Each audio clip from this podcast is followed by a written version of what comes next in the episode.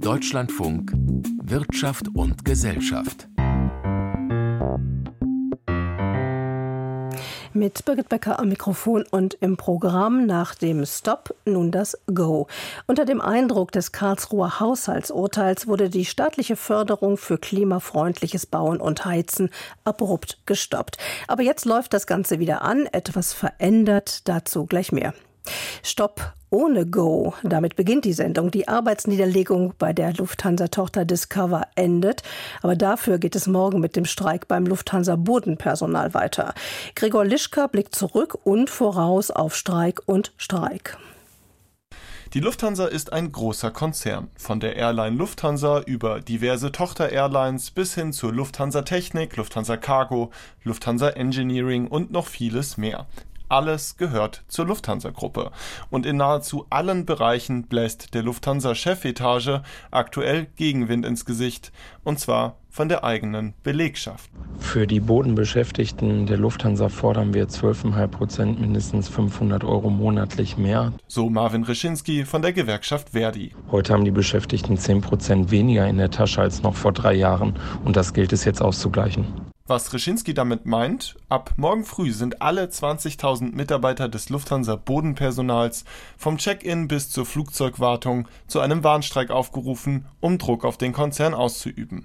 Teile des Bodenpersonals treten bereits heute Abend in den Streik. Enden soll der Ausstand dann am Mittwochvormittag.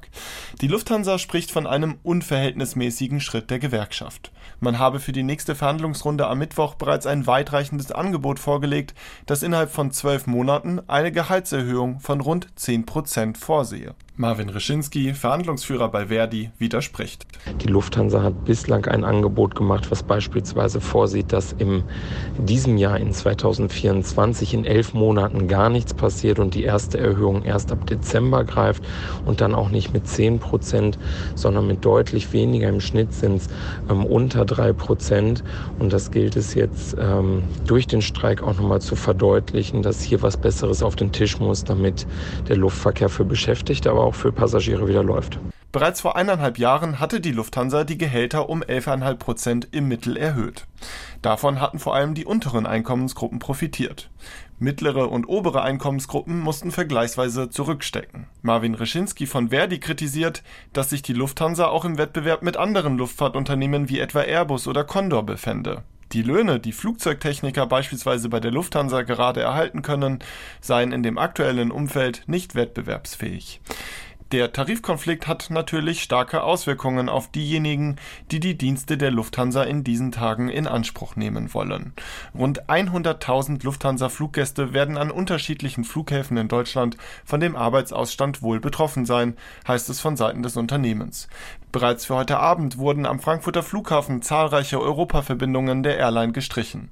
Immerhin 10 bis 20 Prozent der Flüge könnten am Dienstag voraussichtlich noch starten, teilte der Konzern heute Morgen auf der Plattform X mit.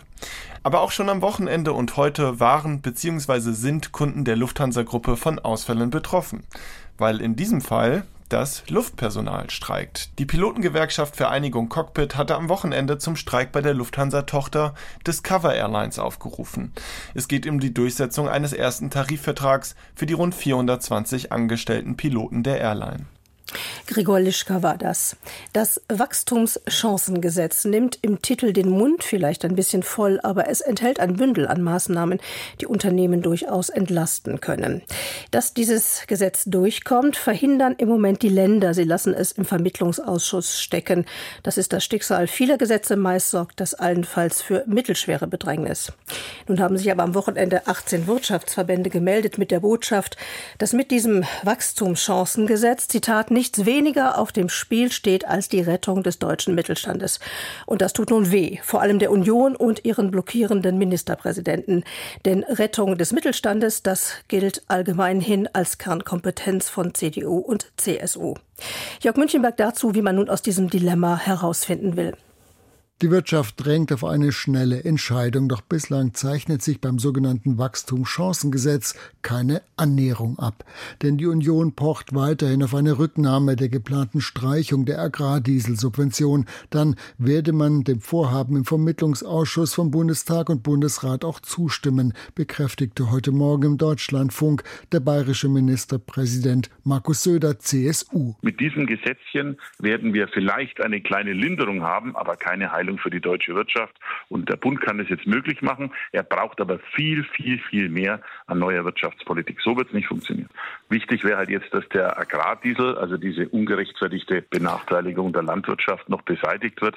Dann kommen wir schon zusammen. Unverständnis dafür erneut bei der Ampelkoalition. Von parteitaktischen Spielchen ist da die Rede und der unzulässigen Verknüpfung zweier völlig sachfremden Themen. Bauministerin Clara Geiwitz, SPD, verwies heute zudem auf die angeschlagene Baubranche, die von den geplanten Steuerentlastungen ebenfalls profitieren soll. Wer hier von Gesetzchen spricht, kann gerne zum Hörer greifen und bei der Bauwirtschaft anrufen und fragen, was die Steuersenkungen der Branche bringen. Es wird dringend gewartet auf diese AFA, denn wir geben natürlich Millionen aus in die Förderung des sozialen Wohnungsbaus, aber wir brauchen auch diese Steuersenkung für den frei finanzierten Wohnungsbau. Allerdings hatte die zuständige Arbeitsgruppe im Vermittlungsausschuss das ursprüngliche Entlastungsvolumen schon kräftig zusammengestrichen, weil die Länder massive Steuerausfälle befürchteten. Statt der ursprünglich rund 7 Milliarden Euro ist jetzt lediglich von einer Entlastung von 3,2 Milliarden die Rede, auch der Kern des ursprünglichen Vorhabens, eine Prämie in Höhe von 15 Prozent der Gesamtsumme bei Investitionen in Klimaschutzmaßnahmen, ist gestrichen worden. Dennoch sei das Vorhaben wichtig, betont FDP-Generalsekretär Bijan Djeserei. Dieses Gesetz wird vor allem private Investitionen oder Investitionsentscheidungen in Deutschland erleichtern und die Rahmenbedingungen verbessern. Und dort ist es aus meiner Sicht auch wichtig, dass dieses Gesetz jetzt kommt. Ähnlich hatten am Wochenende auch mehrere Wirtschaftsverbände argumentiert. Mit dem Wachstumschancengesetz könne ein erstes Zeichen der Zuversicht für eine beginnende Entlastungs- und Investitionsoffensive im Mittelstand gesetzt werden, heißt es in dem Brandbrief an die Ministerpräsidenten. So ist unter anderem auch vorgesehen, dass die Unternehmen vier Jahre lang Verluste mit Gewinnen aus anderen Geschäftsjahren einfacher verrechnen können. Grünen-Parteichefin Ricarda Lang formulierte es heute wiederum so. Wer in dieser Zeit aus parteitaktischen Erwägungen versucht, unseren Mittelstand und unsere Landwirte gegeneinander auszuspielen, der hat offensichtlich den Ernst der Lage nicht verstanden. Damit schadet die Union der deutschen Wirtschaft und handelt bewusst gegen die Interessen von Unternehmen in diesem Land. Doch noch sind die Fronten verhärtet, bleibt es bei gegenseitigen Schuldzuweisungen, auch von Seiten des bayerischen Ministerpräsidenten. Die Hand ist ausgestreckt. Im Moment wird sie nicht genommen vom Bund, aber es ist ja noch Zeit bis Mittwoch. Dann tagt nämlich erneut der Vermittlungsausschuss von Bundestag und Bundesrat. Ausgang offen. Jörg Münchenberg war das. Das staatliche Förderprogramm für klimafreundliches Bauen war im vergangenen Jahr so etwas wie die kleine nette Schwester des umstrittenen Heizungsgesetzes. Denn immerhin sollte ja die Abkehr von Öl und Gas beim Heizen staatlich üppig subventioniert werden. Als aber dann das Karlsruher Haushaltsurteil alles an öffentlichen Ausgaben auf den Prüfstand stellte, da war im Dezember auch erst einmal Schluss mit der Förderung für den klimafreundlichen Heizungstausch. Es kam zum Antragsstopp von jetzt auf gleich, großes Erschrecken. Aber nun soll das Ganze wieder anlaufen, ab morgen, wenn auch leicht verändert. Aber auch die Bauwirtschaft soll aufatmen. Steffen Wurzel dazu. Wer einen klimafreundlichen Neubau plant, kann ab morgen wieder Förderung durch die staatliche KfW-Bank beantragen. Das gilt auch für alle, die eine bestehende Immobilie altersgerecht umbauen wollen. Außerdem fördert der Staat erneut Wohngenossenschaften. Nach Ansicht von Bauministerin Clara Geiwitz kommt die staatliche Förderung nicht nur den Bürgerinnen und Bürgern zugute, die bauen wollen. Die deutsche Wirtschaft profitiere ganz grundsätzlich, sagte die SPD-Politikerin in Berlin. Die Förderprogramme des Bauministeriums sind wichtig für die Konjunkturentwicklung in unserem Land. Und ganz klar ist auch, jeder Fördereuro löst Aufträge in den Büchern der Handwerker aus und kurbelt die Binnennachfrage an. Genau diese Impulse sind es, die wir jetzt brauchen. Beantragt werden kann das Geld aus den Förderprogrammen ab morgen über die Webseite der staatlichen KfW Bank. Allein für das Förderprogramm namens Klimafreundlicher Neubau, kurz KfN, stellt das Bundesbauministerium dieses Jahr gut 760 Millionen Euro bereit. Und zwar in Form von zinsverbilligten Krediten. Möglich sind demnach Kredite mit einem Endkundenzinssatz von 2,1 Prozent. Dieser Zinssatz liegt deutlich unter dem derzeitigen normalen Baukreditzinssatz der Banken. Je nachdem, wie klimafreundlich das geplante Gebäude wird, können Darlehen bis zu einer Summe von 150.000 Euro verbilligt werden. Die gestiegenen Leitzinsen haben in den vergangenen Jahren dafür gesorgt, dass auch die Zinsen für Immobilienkredite deutlich gestiegen sind in Deutschland. Zuletzt gingen die Zinssätze zwar wieder etwas runter, allerdings liegt das Zinsniveau immer noch deutlich über dem der vergangenen Jahre. Der Bundesverband Deutscher Wohnungs- und Immobilienunternehmen GDW begrüßt die wieder aufgelegte KfW-Förderung. Allerdings gehe das Ganze nicht weit genug. Der Bund sollte in Sachen Bauzinsförderung noch viel mehr tun als bisher, sagte der GDW-Verbandspräsident Axel Gedaschko dem Deutschlandfunk. Zinsverbilligte Darlehen kosteten den Staat zwar Geld, andererseits aber sorgten sie für steigende Steuereinnahmen. Das sind beispielsweise Grunderwerbssteuern für die Kommunen. Das sind dann Lohnsummensteuern, die Steuern auf die ganzen Baumaterialien, die erhoben werden, die Gewinne bei den Unternehmen, die das bauen. Das heißt, da sind so viele Steuereinnahmen, die das bei weitem überkompensieren, sodass es eigentlich schon fast ist, etwas Unkluges, so etwas nicht zu machen oder zu schwach zu machen. Das Förderprogramm für klimafreundliche Neubauten namens KfN war vergangenes Jahr erstmals an den Start gegangen. Nach Angaben von Bauministerin Clara Geiwitz wurden durch das Programm rund 47.000 klimafreundliche Neubauten gefördert. Insgesamt, auch das ist ein ganz wichtiger Effekt für die gesamte Wirtschaft, wurden Investitionen von 17,4 Milliarden angestoßen. Es ist auch ein wichtiges Signal an die deutsche Bauwirtschaft, dass wir dieses erfolgreiche Programm nun fortsetzen.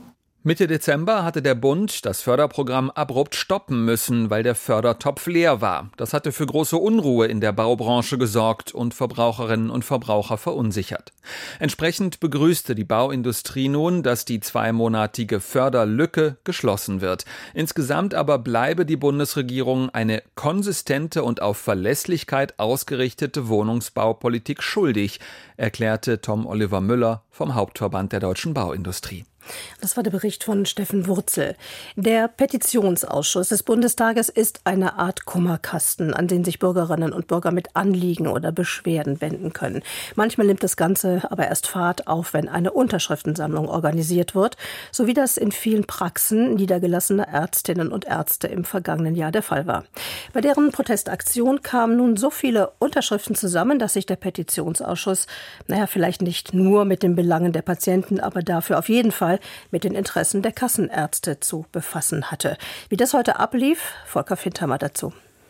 Über eine halbe Million Unterschriften hatten die niedergelassenen Ärzte im vergangenen Jahr in ihren Praxen gesammelt und damit den Weg für eine Petition der Kassenärztlichen Bundesvereinigung an den Deutschen Bundestag freigemacht, mit der sich die Parlamentarier heute befassen mussten.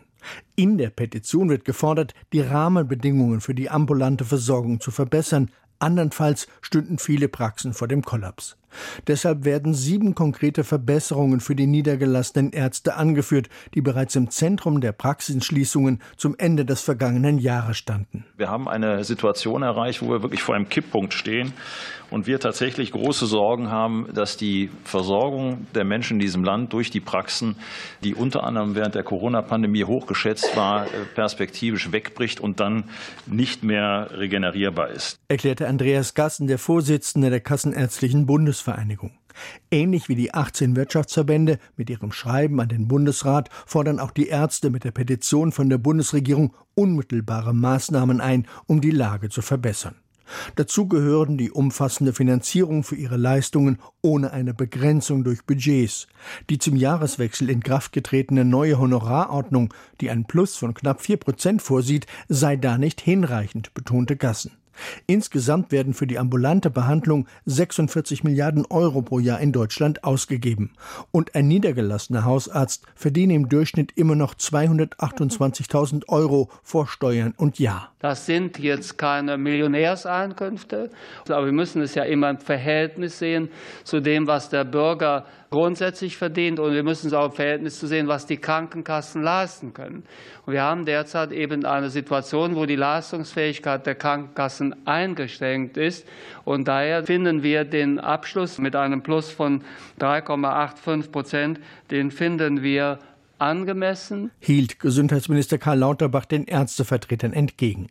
Zugleich verwies Lauterbach aber auch darauf, dass die Ampelkoalition gerade nicht mit wenigen Gesetzen daran arbeite, die Bedingungen für die niedergelassenen Ärzte zu verbessern, auch wenn die Umsetzung nicht so schnell erfolgt, wie das die Koalition zuvor versprochen hatte, etwa auch beim vielbeklagten Bürokratieabbau mit dem Digitalgesetz. Und dieses Gesetz erlaubt den Praxen in Zukunft einen wesentlich größeren Anteil ihrer Konsultationen telemedizinisch zu machen. Das kann abgerechnet werden, ist nach oben nicht begrenzt. Wir haben also in dem Versorgungsstärkungsgesetz ist die Maßnahme in Umsetzung, dass die Regresse abgeschafft werden, dass die Endbudgetierung für Hausärzte kommt, dass wir die Quartalspauschale abschaffen und in eine Jahrespauschale übergehen. Sprich, der Gesundheitsminister sieht einen Großteil der Forderungen aus der Petition bereits als erfüllt an oder zumindest auf dem Weg dahin, weshalb Lauterbach aus der vorliegenden Petition auch keinen weiteren Handlungsbedarf ableitet. Der Bericht von Volker Fintermer. Seit dem vergangenen Jahr gibt es in der EU den Digital Services Act, der einen gesetzlichen Rahmen für die sozialen Netzwerke setzen will. Eine europäische Antwort auf das Problem, dass sich im Internet Falschmeldungen schneller verbreiten als reguläre Nachrichten und Hass und Hetze kaum Grenzen haben. Auf Basis dieses Gesetzes kommt es nun immer öfter dazu, dass Betreiber sozialer Netze auch juristisch angegangen werden. Aktuell geht ein Verfahren gegen TikTok an den Start. Caroline Born dazu. Unternimmt TikTok genug, um Minderjährige zu schützen? Unter anderem, um das herauszufinden, hat die EU-Kommission ein Verfahren gegen die Videoplattform eingeleitet.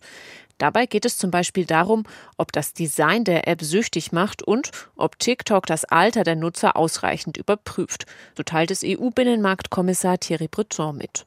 Als Plattform, die Millionen von Kindern und Jugendlichen erreiche, so Breton, müsse TikTok eine besondere Rolle beim Schutz Minderjähriger im Internet spielen. Nach eigenen Angaben nutzen TikTok monatlich über 135 Millionen Menschen in der EU. Die EU-Kommission will die algorithmischen Empfehlungssysteme untersuchen, und zwar nicht nur, ob sie das Suchtverhalten fördern, sondern auch, ob sie den sogenannten Rabbit Hole-Effekt begünstigen. Demnach schlagen Algorithmen immer extremere Videos vor, wodurch Nutzer angeblich in eine Radikalisierungsfalle gelockt werden. Allerdings ist unter Forschern umstritten, inwieweit der Rabbit Hole-Effekt zu einer Radikalisierung beiträgt.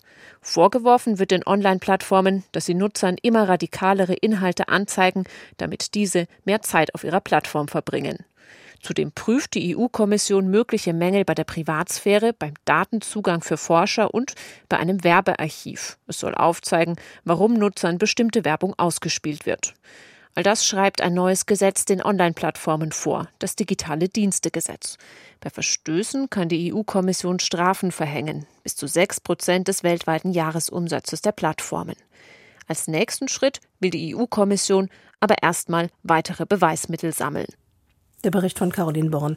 Unter dem Eindruck des Todes des Kreml-Kritikers Nawalny ging gestern die Münchner Sicherheitskonferenz zu Ende vor dem Hintergrund einer umfassenden Bedrohung, die von Russland für den gesamten Westen ausgeht.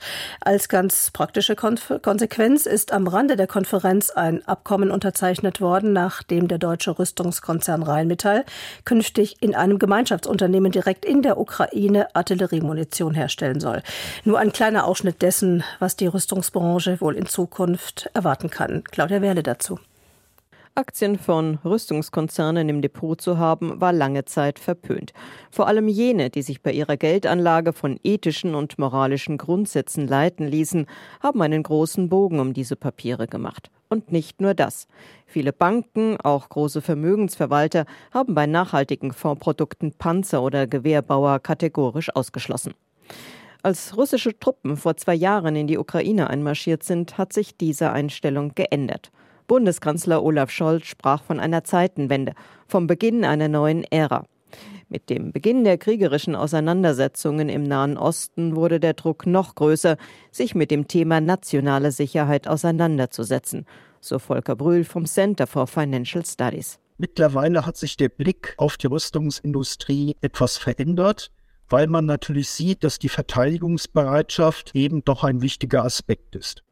Im Vergleich zu den USA ist die Rüstungsindustrie in Deutschland nur ein kleiner Industriezweig.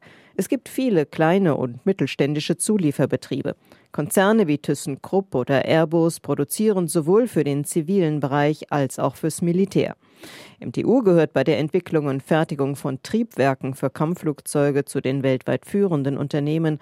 Kraus Maffei Wegmann produziert unter anderem Panzer. Sich verteidigen können ist wichtig, sagt Susanne Wiegand vom Spezialgetriebebauer Renk. Und wenn Sie da gut aufgestellt sind, dann wird der Angreifer sich sehr gut überlegen, ob er sie angreift. Sie haben ihr Lager voll und äh, sie werden das im Zweifel zu ihrer Verteidigung einsetzen. So und dann passiert der Angriff gar nicht. Der passiert nicht, wenn sie glaubwürdig abschrecken können. Vieles hat sich bereits getan. Westliche Staaten wollen mehr Geld für Waffen, Munition und die Ausrüstung ihrer Soldaten ausgeben. Auch Panzer und neue Hubschrauber werden geordert. Die Liste ist lang.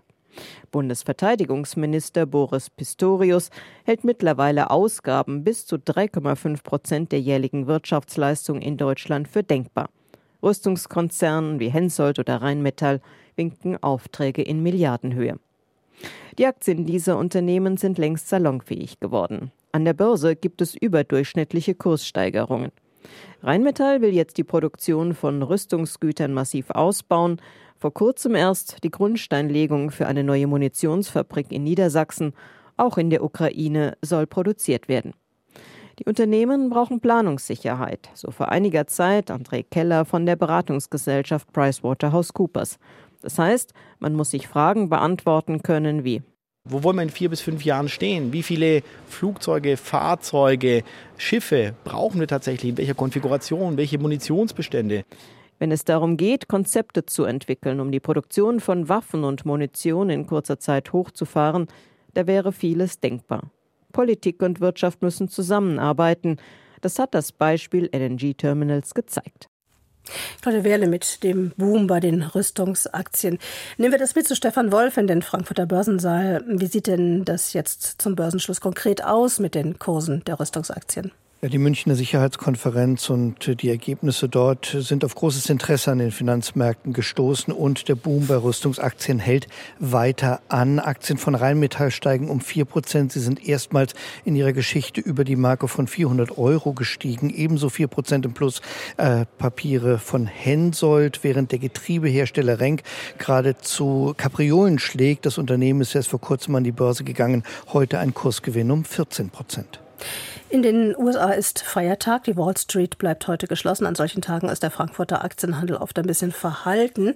Das war auch heute so wegen den USA oder gab es auch andere Gründe? Der jüngste Monatsbericht der Bundesbank strotzt ja auch nicht gerade vor Optimismus. Ja, unsere Währungshüter gehen tatsächlich davon aus, dass die deutsche Wirtschaft weiter schwächelt. Sie rechnet mit einem Rückgang der Wirtschaftsleistung im ersten Quartal, sprechen aber nicht unbedingt von einer starken Rezession. Trotzdem, es wird eine geringe Auslandsnachfrage dafür dafür verantwortlich gemacht, drückt auf den Export, aber auch der Konsum lässt zu wünschen übrig. Das alles sind natürlich Nachrichten, die man auch an der Börse nicht gern hört. Der deutsche Aktienindex verliert 24 Punkte oder 0,1 Prozent auf 17.094 Punkte. Das aber auch, weil eben in den USA heute President's Day gefeiert wird, die Märkte geschlossen. Gesprächsstoff kam heute auch aus Frankreich. Da hat der Automobilzulieferer Forvia angekündigt, Stellen abzubauen. Forvia, der Name hat auch in Deutschland Bedeutung. In dem Konzern ist nämlich der deutsche Autozulieferer Heller aufgegangen. Und früher hieß das Unternehmen Faurecia vor dieser Fusion. 10.000 Jobs sind da in Gefahr.